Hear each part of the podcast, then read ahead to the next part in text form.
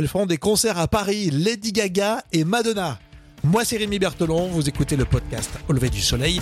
L'édition de midi, on parle de musique.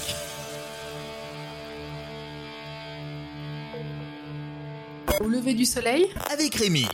On vous l'annonçait déjà dans l'édition de ce matin, Lady Gaga va venir à Paris. Mais à quel prix? Vous verrez finalement le concert de la superstar. Alors on sait que ça sera au Stade de France le 24 juillet. Et d'ici là, ça sera une grosse actu pour Lady Gaga. Le 10 avril, c'est la sortie du nouvel album, hein, le sixième en date, Chromatica. Alors sous le signe de la fête, des couleurs, ça on le sait, c'est très bien.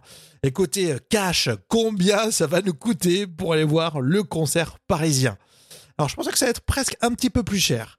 Il faut compter à partir de 68 euros pour une place simple en pelouse, à 178 pour être dans le carré or ou le golden circle, et puis en tribune, dès 90 euros. Donc à partir de 68 euros, vous pouvez vous organiser pour euh, cet été pendant les vacances pour aller voir Lady Gaga, le show qu'on espère démentiel, le 24 juillet à Paris au Stade de France. Euh, attendez, j'ai une petite annonce à faire. Votre, attention, s'il vous plaît. Toute, l'équipe du, podcast, le, brunch, est servi. Elles, sont, va démarrer très vite. Oui, excusez-moi, on prépare un petit after, ça va être sympa, un petit after work. Madonna en concert au Grand Rex, on en a beaucoup parlé, toute la presse aussi. Également d'une rencontre entre Madonna et Christine and the Queens, on adore les deux.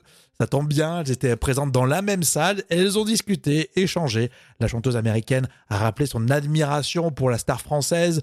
J'imagine que c'est réciproque pour Christine and the Queens.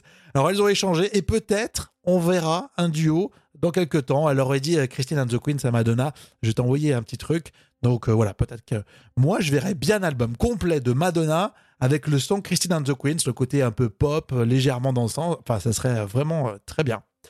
Euh, dans l'actualité, il y a aussi Katy Perry. Euh, attendez, attendez, excusez-moi. Oui, oui,